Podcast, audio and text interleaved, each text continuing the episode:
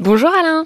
Bonjour Capucine. Un nouvel épisode pour ce super podcast consacré au teaser de l'émission à venir. Alors, ça peut paraître éloigné pour certains et certaines, mais la Covid continue de faire partie de notre quotidien, notamment pour les personnes qui souhaitaient partir en voyage. Le voyage n'a pas eu lieu et ils attendent toujours d'être remboursés. On connaît tous quelqu'un qui a eu effectivement son voyage reporté, annulé.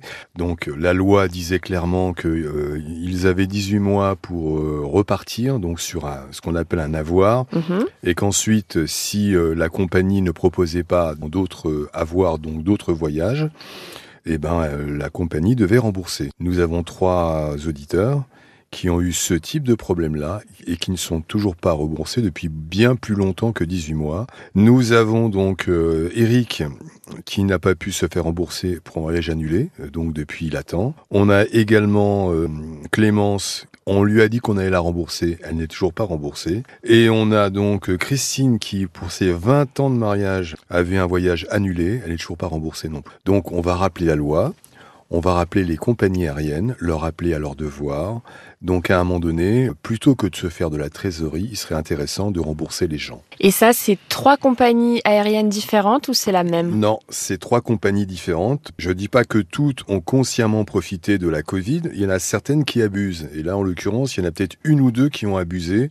Voilà, à un moment donné, euh, il y a une loi qui a été décrétée. Les gens n'ont pas pu voyager et pour cause. Rendez-leur au moins, effectivement, euh, ce qu'on leur doit.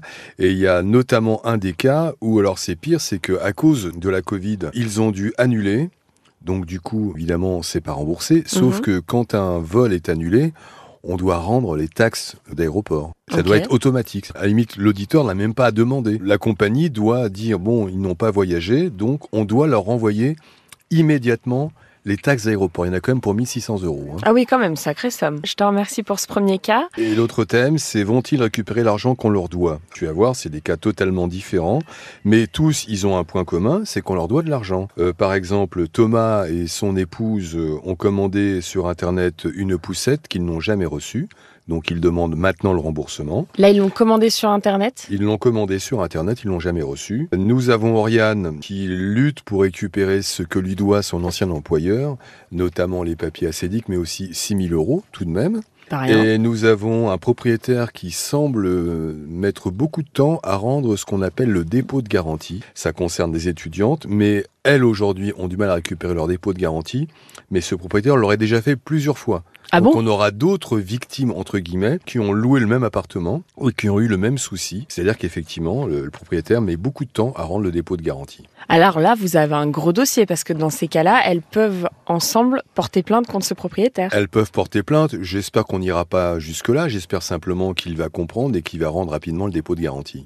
Très bien, Alain. Eh bien, je te remercie et je te dis à bientôt, 9h sur RTL. À bientôt, Capucine.